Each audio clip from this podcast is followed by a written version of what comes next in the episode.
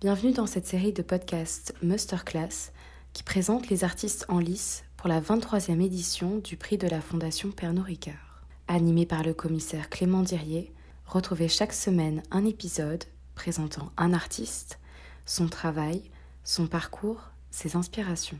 Cette semaine, c'est le tour de Elsa Verte. Elsa Verte développe un travail aux formes multiples installations, sculptures, vidéos, livres d'artistes et pièces sonores l'économie du travail, les façons d'œuvrer constituent le contexte à partir duquel se déploie sa pratique artistique. Elle rend compte des actions ordinaires, des gestes quotidiens liés aux activités et rituels contemporains en les désignant et en les déstabilisant par des opérations de déplacement, des contre-usages, des perturbations.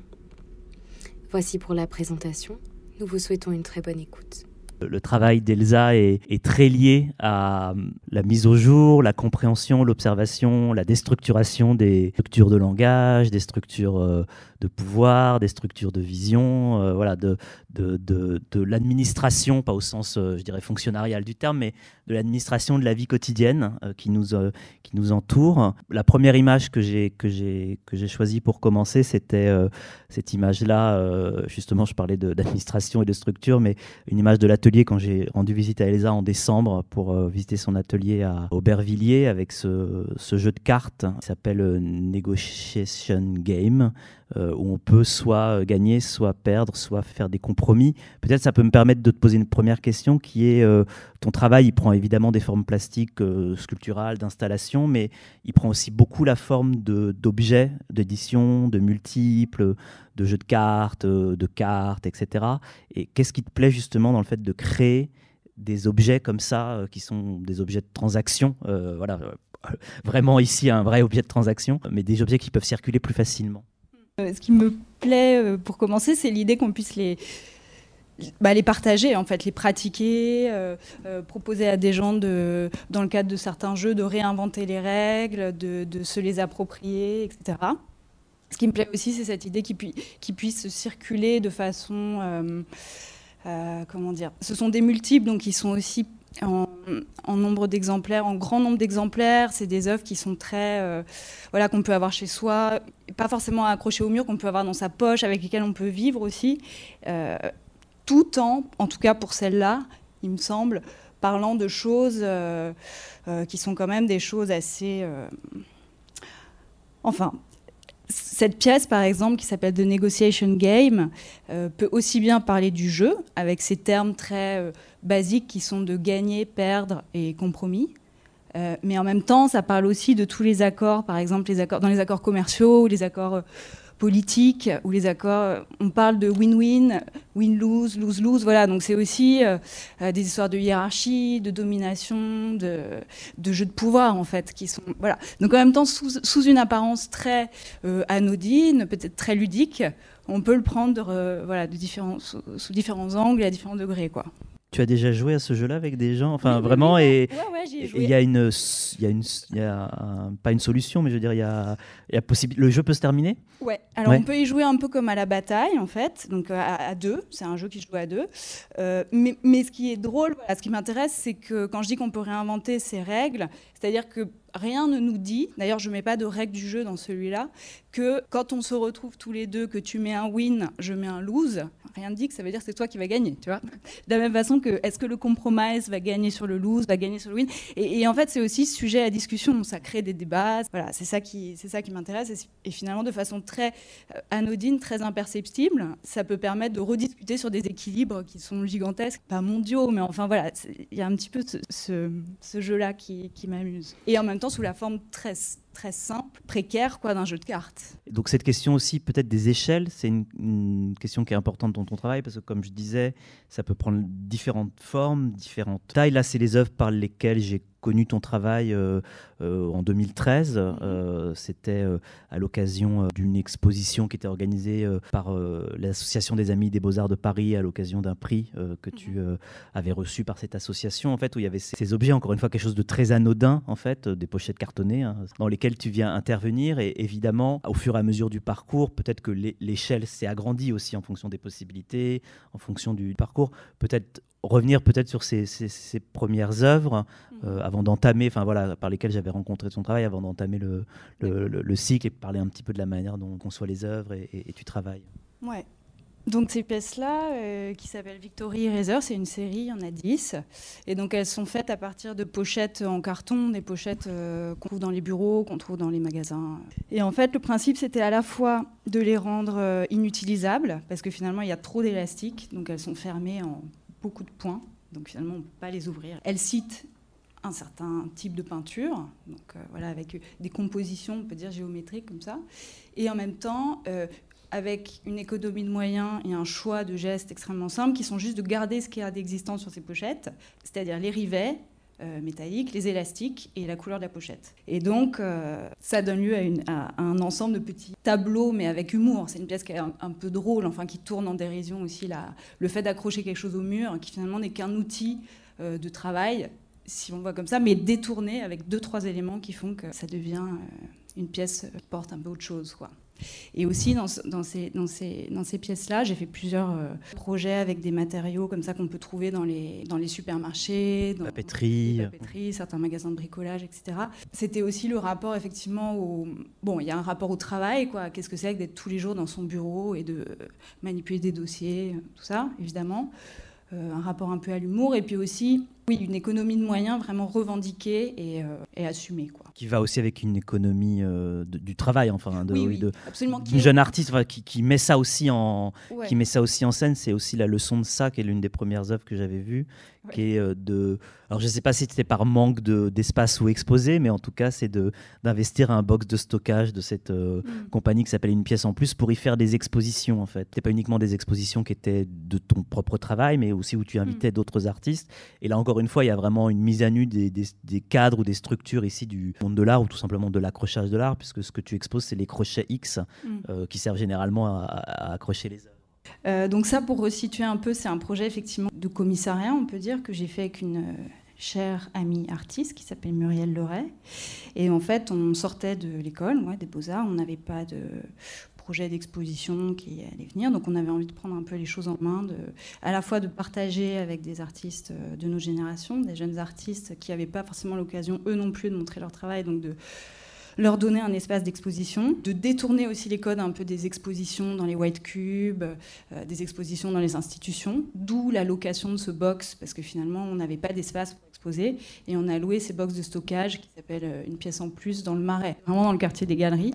Et c'était un cycle d'exposition où toutes les semaines, on offrait, enfin, on proposait le box à un artiste qui l'investissait totalement, et, et pendant la semaine, ensuite, il prenait des rendez-vous, il avait les clés, et il amenait les gens au sous-sol, au troisième sous-sol. Il ouvrait la porte et il- son expo était visible. On s'est aussi inclus dans l'expo parce qu'on avait besoin de, De montrer Ouais, votre travail. de montrer notre travail. Voilà. Et puis, donc ça, on voit une pièce qui fonctionne un peu comme un papier peint. Donc, elle a été ensuite remontrée dans des contextes euh, très différents et à des échelles assez variées. C'est-à-dire que c'est une pièce comme un papier peint qui peut se déployer, euh, qui de toute façon va du sol au plafond et en all-over. Donc, elle peut aussi se- s'étendre sur un mur de 10 mètres. Et ce papier peint, au lieu d'être fait à partir d'une image et collé au mur, il est fait à partir d'éléments, comme a dit Clément, donc deux types de crochets X. Il y en a des un petit peu plus gros, je ne sais pas si on le voit dans l'image, et des plus fins, qui sont disposés en quinconce, donc ils sont juste disposés en motif au mur. Et ces crochets X, effectivement, ça joue aussi, comme tout ce projet était autour de comment faire sans une institution, sans une exposition, sans sponsor, etc. Là, c'était comment faire presque sans, avec euh, seulement ce qui sert à supporter les œuvres, c'est-à-dire les accrocher au mur en fait. Et finalement, il n'y avait que ça à voir, c'est-à-dire ces crochets X qui d'habitude sont cachés derrière une œuvre et, de, servent de, voilà, sont très fonctionnels. Là, euh, ils devenaient l'œuvre, ils devenaient la seule chose qu'il y avait à voir. Et ça, c'est un principe qu'on va retrouver beaucoup dans ton, dans ton travail. Je vois qu'il y a une légende là qui se promène. Mais Euh, c'est- pas si mal Non, pour cette si œuvre en fait. euh, ouais. que, que, que, que j'avais choisi aussi parce que ça permettait d'amener euh, la dimension du ludique aussi en fait, c'est-à-dire Ouais. ce rapport à voilà quand il y a des règles du jeu, il y a à la fois le côté ludique et le côté protocolaire ou le côté législatif en fait qui va ensemble et ton travail tient les deux parties de cette règle du jeu, c'est-à-dire on l'a vu avec le jeu de cartes aussi, ce côté à la fois ludique et ce côté administratif, ça c'était une exposition que j'avais organisée avec Florencia Czernachowski au 8 rue Saint-Bon, où tu avais imaginé ce tapis de jeu pour un jeu qui pourrait ressembler à des échecs ou quoi, mais qui n'avait pas de, encore une fois, pas de mode d'emploi vraiment. Ouais. Et puis dans un autre contexte où là, il était présenté au sol, qui était un peu sa fonction première, et, mais il marchait aussi mis au mur. C'est une pièce qui, est un peu, qui a aussi plusieurs états. C'est quelque chose qui m'intéresse aussi dans mon travail, d'avoir des pièces qui se déploient et qui peuvent un peu se moduler, se modifier. Euh, changer d'état. Donc là, c'était la version sol. Et ce projet a aussi en commun avec la pièce des crochets de potentiellement pouvoir accueillir les autres. C'est-à-dire, c'est des œuvres. Cette pièce-là, c'est une pièce au sol qui est un dessin qui est entre le plan d'exposition, donc avec des emplacements. C'est aussi pour ça qu'il y a la mention du sans-titre, qui est très référencé à l'art en fait et aux œuvres. Euh, les numéros, comme les emplacements d'œuvres, dans un plan d'exposition, des emplacements pour des socles, des déplacements. Donc en fait, ça joue à la fois sur la, grille, les codes de lecture qu'on peut avoir quand on regarde un plan et qu'on cherche où sont les œuvres. Euh, ce tapis avait aussi d'ailleurs accueilli après une exposition où tout était posé dessus. Donc il y avait cette idée qu'on peut aussi la fouler au, pied, on peut marcher dessus, elle accueille les autres, et en même temps, effectivement, c'est aussi une pièce qui cite... Au niveau du graphiquement et puis dans son écriture, une règle du jeu. Mais en fait, l'exposition est un jeu aussi. C'est-à-dire que les, pièces peuvent se recombiner, elles dialoguent entre elles. Quand on montre une œuvre à côté d'une autre, il va se passer quelque chose et on va voir là cette même œuvre dans une autre exposition, il se passera complètement quelque chose de différent. Donc ça jouait aussi avec ça. Et ce qui était assez important pour moi, c'est que c'était une de mes expos euh, dans un lieu, comme ça, un premier solo show. Et c'est vrai que c'était important que cette exposition puisse potentiellement aussi accueillir et être redéployé plus tard, parce que ce tapis, il peut, il peut exister partout. En fait, c'est aussi comme une exposition portative. Tu le déplies, l'expo a lieu, tu le replies et c'est terminé. Quoi. Ce quelque chose qu'on trouve souvent, enfin, cette, cette, question du, à la fois du protocole et du pli, du fait que les choses se, se puissent, je passe pour on ne va pas s'arrêter sur mm. toutes les œuvres, mais c'est pour montrer là encore aussi cette, euh, presque une exposition en kit aussi, avec euh, ici euh, le même système un petit peu de la boxe à Shanghai. Et je voulais en arriver à ces vues d'exposition qui sont aussi la manière dont ces outils de structuration peuvent permettre de déterminer un espace ou un territoire en fait, et aussi une temporalité qui est aussi évidemment pour une artiste qui interroge les structures qui, conditionnent nos vies dans tous les sens du mot conditionné, se poser cette question de effectivement de, de l'espace et du temps. Donc il y, a, il y, a, trois images en fait pour vous montrer un petit peu le, le déploiement de cette, de cette exposition qui s'appelait Perspective provisoire. Voilà, c'est à la fois une œuvre et à la fois un protocole. Oui, donc ça, c'est les séries, effectivement, les, pièces, on porte le titre de l'expo. Il y avait d'autres œuvres dans cette expo, mais effectivement, ces pièces-là s'appellent les perspectives provisoires. Elles sont tracées donc comme des dessins au mur. Là aussi, j'aimais bien cette idée qu'elles soient totalement rétractables et adaptables à tout type tout type d'espace. C'est-à-dire que là, elles ont été montrées récemment dans un frac sur un mur de peut-être 10 mètres ou 12 mètres. Et en même temps, elles ont aussi été montrées euh, dans une chambre euh, sur 3 mètres parce qu'elles sont faites à partir de sangles et de clips donc ça, c'est des choses aussi auxquelles je suis attachée. Tout ce qui est des clips de sac à dos, des choses qu'on peut même aussi trouver chez Decathlon, des outils de, très fonctionnels comme ça, un peu de, de sport. Donc elles sont faites à partir de clips et de sangles et de hum, boucles qui font qu'elles sont réductibles. En fait, on peut les réduire et les adapter.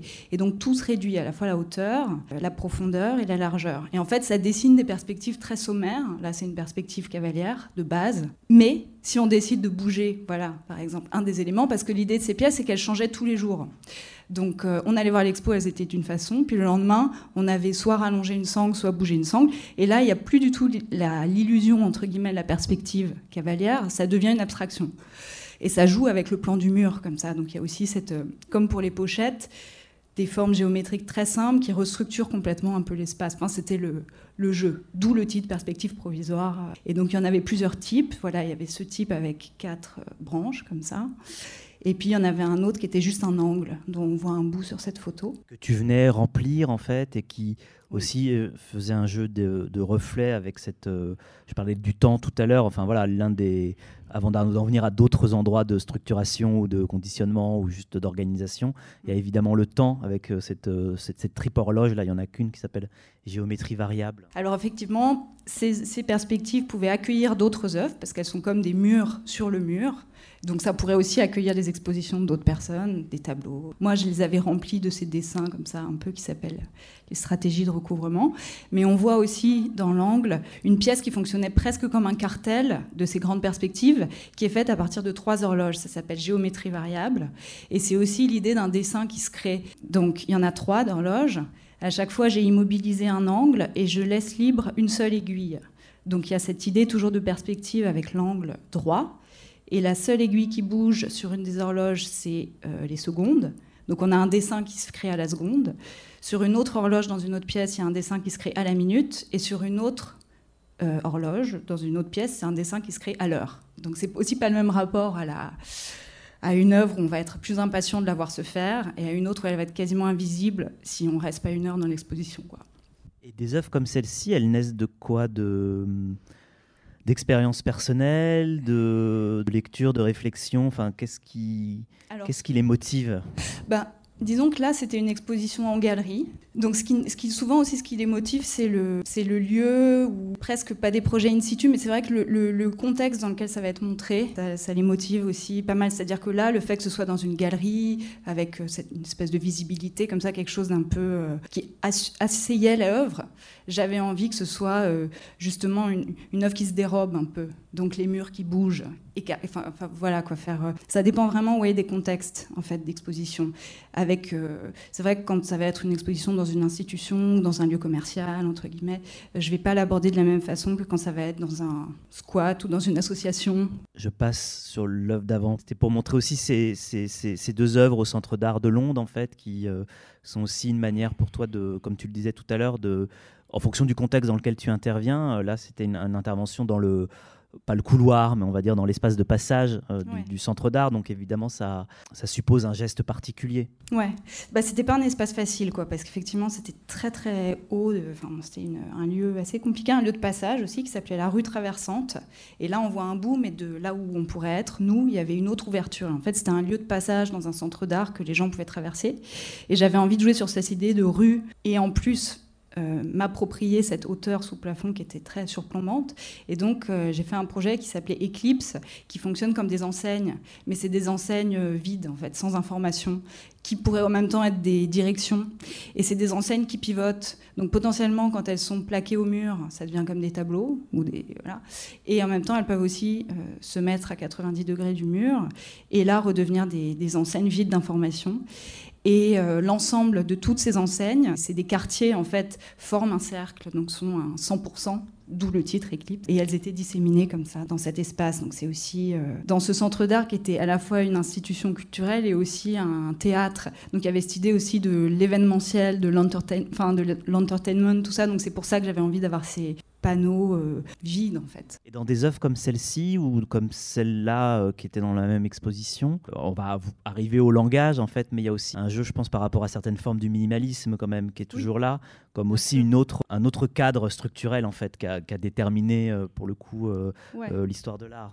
Oui, oui, c'est vrai que c'est des œuvres qui m'ont vachement nourri et que je regarde, qui m'intéressent, mais que je me réapproprie entre guillemets avec en rajoutant bah, des matériaux contemporains, une dose de le rapport au le rapport à l'humour, enfin je pense, j'espère.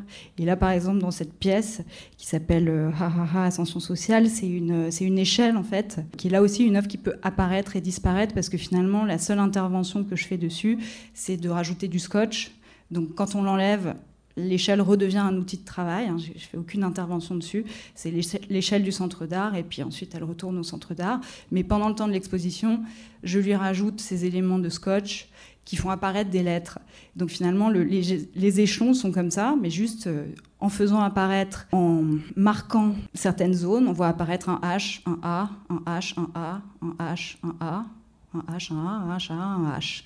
Et donc c'est comme une espèce de rire. Évidemment, c'est une pièce qui se moque aussi un peu et qui est un rire euh, à la, fois aliéné. On ne sait pas trop si c'est un rire cynique, un rire aliéné, un rire euh, totalement de joie. Enfin voilà, c'est une pièce qui est un petit peu ambiguë par rapport à ça et qui, a aussi ce jeu de mots sur euh, l'ascension sociale, en fait, qui est une expression toute faite. J'aime bien aussi dans mon travail partir de avoir soit du vocabulaire très corporate lié à l'entreprise ou soit de certains, mots, certaines expressions que je détourne ou qui me donne envie de faire un objet. Et là, en l'occurrence, c'était cet objet-là. Donc il y a aussi le langage. Là, c'est des œuvres par rapport à des slogans plus politiques, en fait, à des injonctions politiques qui sont encore une fois euh, mariées avec quelque chose de l'ordre du minimalisme, des interventions dans l'espace public. Et puis je, je, passe vite parce que je voulais qu'on écoute un petit peu mhm. cette œuvre aussi euh, sonore, qui est une partie de ton travail.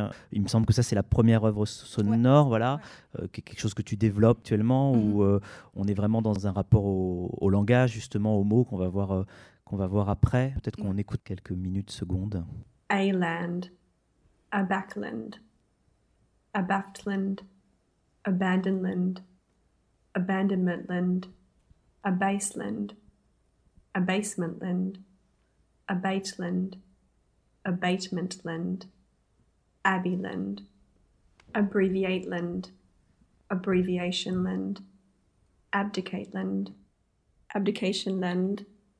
abduct land, abduction land, abductor land, abeam land, aberrant land, aberration land, abet land, abeyance land, abhor land, abhorrence land, abhorrent land, abide land, abidance land, ability land, abject land, abjure land, ablation land, ablaze land, able land, ablution land, ably land. J'y vais.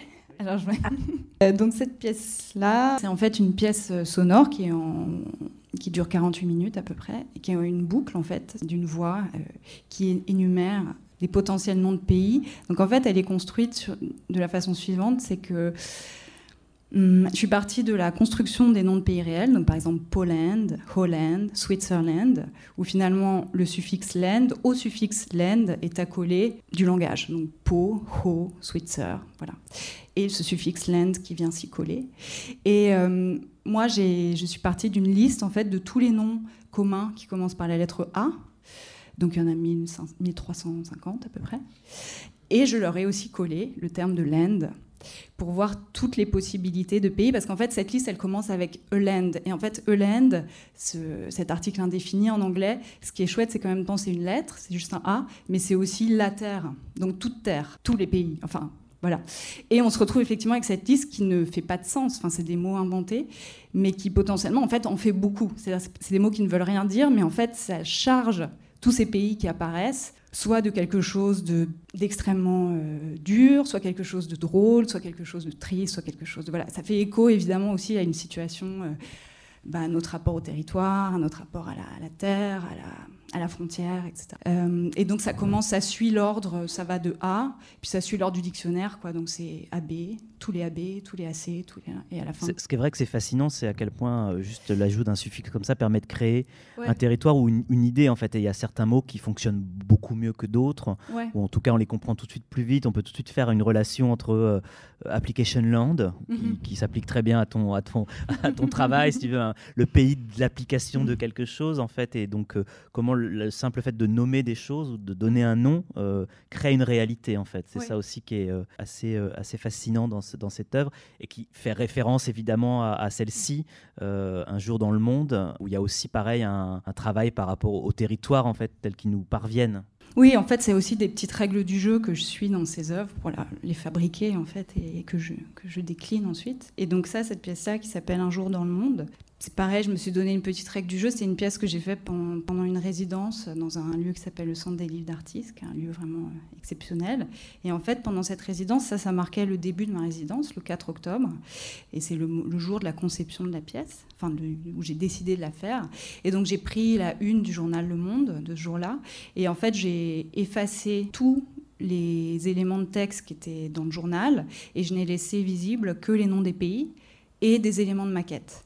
Et en fait, ça recrée là aussi, on se retrouve face à, bah, c'est un peu comme la pièce de Hélène, on se retrouve face à une nouvelle géographie, une géographie ouais, nouvelle qui se, qui se dessine juste par euh, bah, ces articles de presse dans lesquels sont cités certains pays. Et donc ça, ça, recrée des proximités très étonnantes. On peut avoir l'Arabie saoudite à côté du Luxembourg, voilà, où on peut se retrouver avec euh, l'océan Pacifique. Et, puis, euh, et, en même temps, ça dit aussi sur les grands absents. Quoi. Quels sont les pays dont on ne parle jamais? Quels sont les pays dont on parle tout le temps?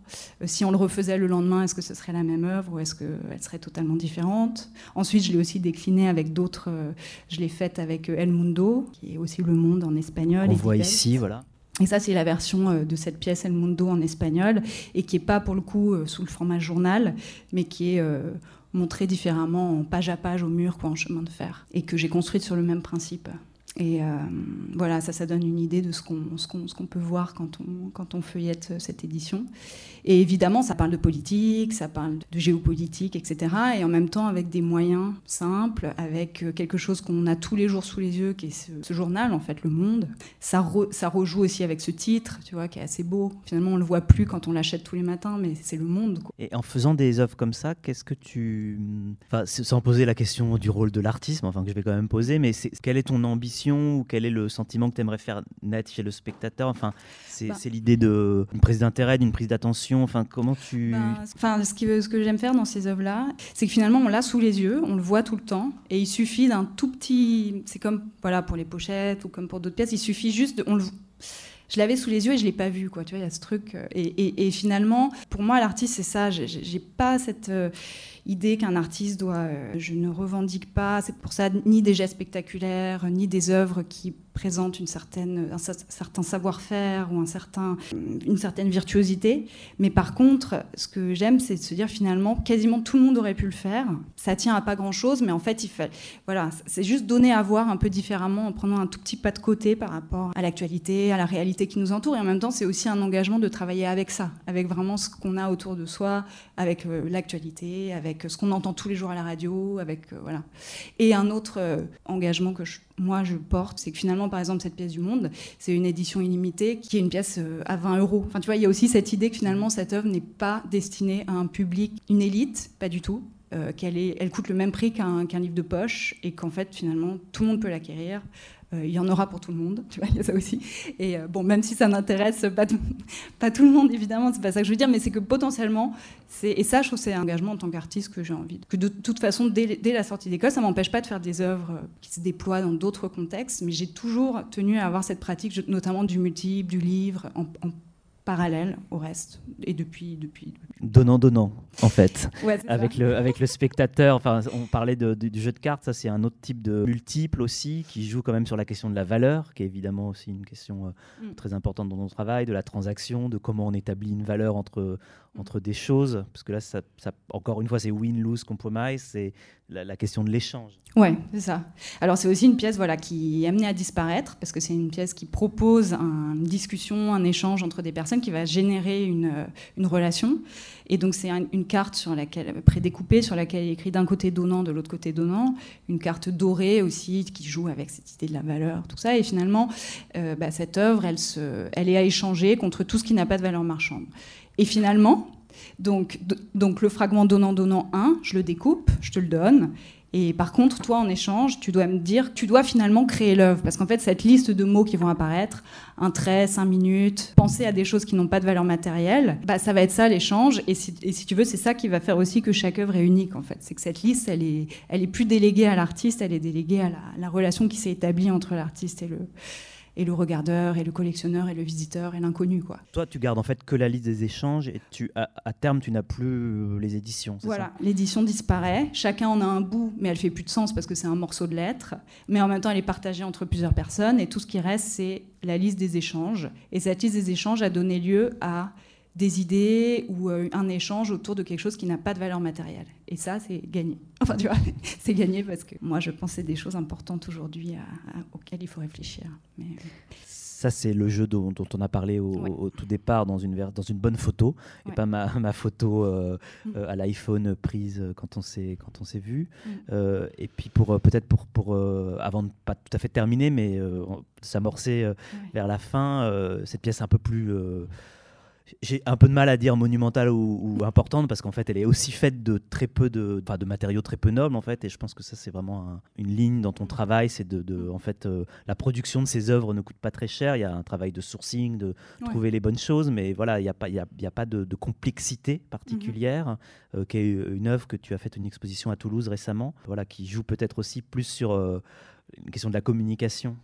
Ouais, c'est une pièce qui s'appelle Blind Smile. Et donc là, c'est autour de cette euh, communication permanente qu'on a avec les smileys, qui sont toujours des smileys, qui sont contents et ou qui sont. voilà, une espèce de réduction de la pensée, comme ça. Et donc là, ce sont des smileys qui sont faits. Donc, L'évocation du smiley, c'est ce mur jaune, et ils sont faits à partir de cordes, de chaînes, de tendeurs, donc d'éléments de matériaux de construction, euh, une prise électrique à gauche, qui est juste une prise fermée sur elle-même. Voilà. Donc c'est espèce de sourire un peu déformés qui sont figés au mur. Et en même temps, c'est aussi une œuvre qui ne tient que par la gravité. Tu vois, il y a très peu de. La forme se crée juste parce que les trucs tombent, en fait. Donc c'est une œuvre un peu. Il y a un rire jaune, tu vois, elle est un peu cynique comme ça. Et en même temps, c'est aussi un projet qui apparaît très vite avec des éléments de, construction, des éléments, comme tu disais, de, des matériaux pauvres, des matériaux un peu triviaux, quoi, même, et euh, qu'on pourrait presque rendre à la fin de l'exposition, ramener au magasin, et c'est terminé. Et, et ces rapports aussi, bon, ça c'est aussi une pièce qui investit un mur qui n'est pas euh, furtive. J'ai des pièces qui vont disparaître, qui sont beaucoup plus furtives, beaucoup plus petites, mais je suis aussi attachée évidemment à l'idée de pouvoir euh, faire des installations plus, à plus grande échelle. Hmm. Mais il y a quand même cette envie d'être assez légère aussi, en fait. Effectivement, même, même dans un très grand espace, comment le faire de façon légère, éphémère, modulable, variable, etc. Ça, c'est des, hmm, des, choses qui m'intéressent. J'aimerais bien que Noémie puisse nous mettre euh, cette dernière vidéo que je vous invite tous à, regarder chez vous en fait parce qu'elle est en accès libre sur internet avec un lien. Donc ça c'est une œuvre, j'en parle en même temps. Voilà, elle va avec, elle, est sonore aussi. Enfin il y, a, du son, une captation sonore qui va avec. Donc c'est une horloge. Là il est 17h23, donc la journée est bientôt terminée. Et en fait c'est une horloge que j'ai faite dans le cadre d'une résidence en entreprise qui était vraiment une expérience euh, hyper forte, très très enrichissante. J'ai fait une résidence pendant un an là-bas et je suis allée à la rencontre de tous les gens, euh, les employés qui, y travaillaient. C'est une entreprise qui est vraiment très grande, des centaines de salariés, et ça va de la personne qui travaille au magasin, la manutention, jusqu'aux chimistes, en passant par les gens qui sont dans les bureaux, aux gens qui sont dans les comptables, tout ça. Et en fait, je suis allée, j'ai un peu pris le, le, jeu de la résidence, qui était euh, aller rencontrer aussi tous les gens de l'entreprise. Je suis allée les rencontrer plusieurs fois. Je suis allée les rencontrer 1440 fois pour faire cette horloge. Donc en fait, c'était aussi une œuvre qui c'est drôle parce qu'elle était juste avant le Covid, elle n'est pas du tout Covid compatible parce qu'en fait, c'était un relais. Donc finalement, là, je suis allée voir euh, cette personne euh, pendant une minute. Je lui ai demandé de tenir ce compteur qui est aussi un compteur qui a, qui a trait à la production, au travail, à la quantité, à la quantification. On a discuté pendant cette minute. On a aussi arrêté de travailler parce qu'ils n'étaient plus sur les chaînes de production. Ils ont pris de temps. Euh, sur leur lieu de travail. Donc ça, je voulais qu'il n'y ait rien qui change. Je voulais pas sublimer le truc. Je voulais pas faire un cadre magnifique avec une belle lumière. C'était vraiment brut. C'était filmé sans pied. Et en fait, euh, cette personne tenait ce compteur. Au bout d'une minute, cliquait. Et puis ensuite, je le passais à son collègue qui allait le tenir encore pendant une minute, etc. etc. Et puis j'ai vu tout le monde pendant un an comme ça. Bon, j'ai fait aussi d'autres projets pendant cette résidence, mais c'était dense, c'était hyper riche humainement. Et en fait, ensuite, une fois que j'ai accumulé toutes ces minutes, donc 1440 pour faire 24 heures. J'ai fabriqué un logiciel qui permet de les appeler en temps réel. Donc en fait, c'est une œuvre qui est, une fois qu'elle est finie, elle existe dans l'entreprise comme une horloge. Donc c'est une horloge vidéo qui est diffusée sur écran. Les ouvriers, les employés travaillent avec, c'est-à-dire qu'aujourd'hui, c'est leur moyen dans l'entreprise d'avoir l'heure.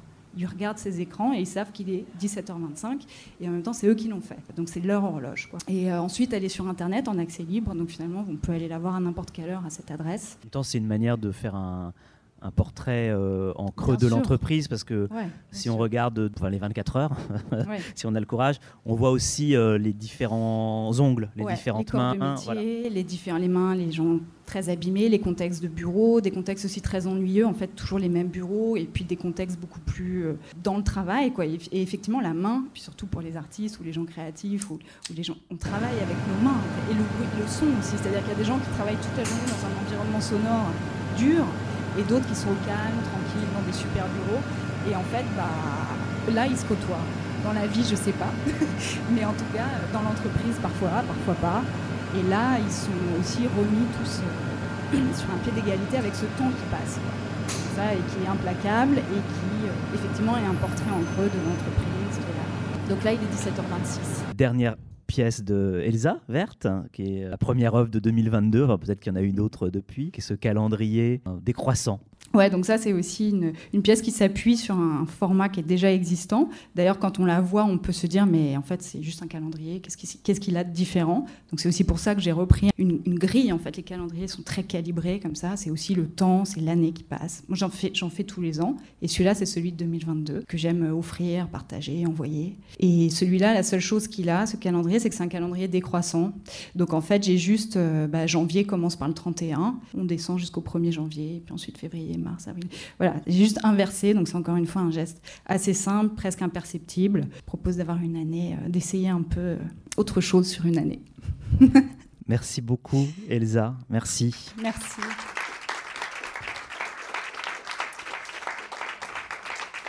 Et puis je vais terminer aussi, pardon, avec un dernier aphorisme de, de Jean-Michel Sanjouan. Euh, Picasso disait Qu'est-ce qui empêche n'importe quel artiste de faire tout ce qu'il a envie? Duchamp ironisait On ne peut tout de même pas demander à un peintre d'avoir une nouvelle idée tous les dix ans. Picabia affirmait qu'il fallait savoir changer d'idée comme de chemise pour avoir des idées propres. Venant longtemps après ses joyeux compagnons, j'étais tranquille, grâce à eux, j'allais pouvoir me comporter normalement. Erreur. Aujourd'hui, plus que jamais, un artiste à l'état libre est perçu comme une menace. Merci à tous pour votre euh, attention. Merci Clément. Merci Elsa. Merci d'avoir été à l'écoute de ce troisième épisode de ces masterclass réalisés dans le cadre du 23e prix de la Fondation Pernod Ricard. Retrouvez plus d'informations sur nos réseaux sociaux et sur notre site web. Si ce podcast vous a plu, n'hésitez pas à le faire partager autour de vous. Merci et à bientôt.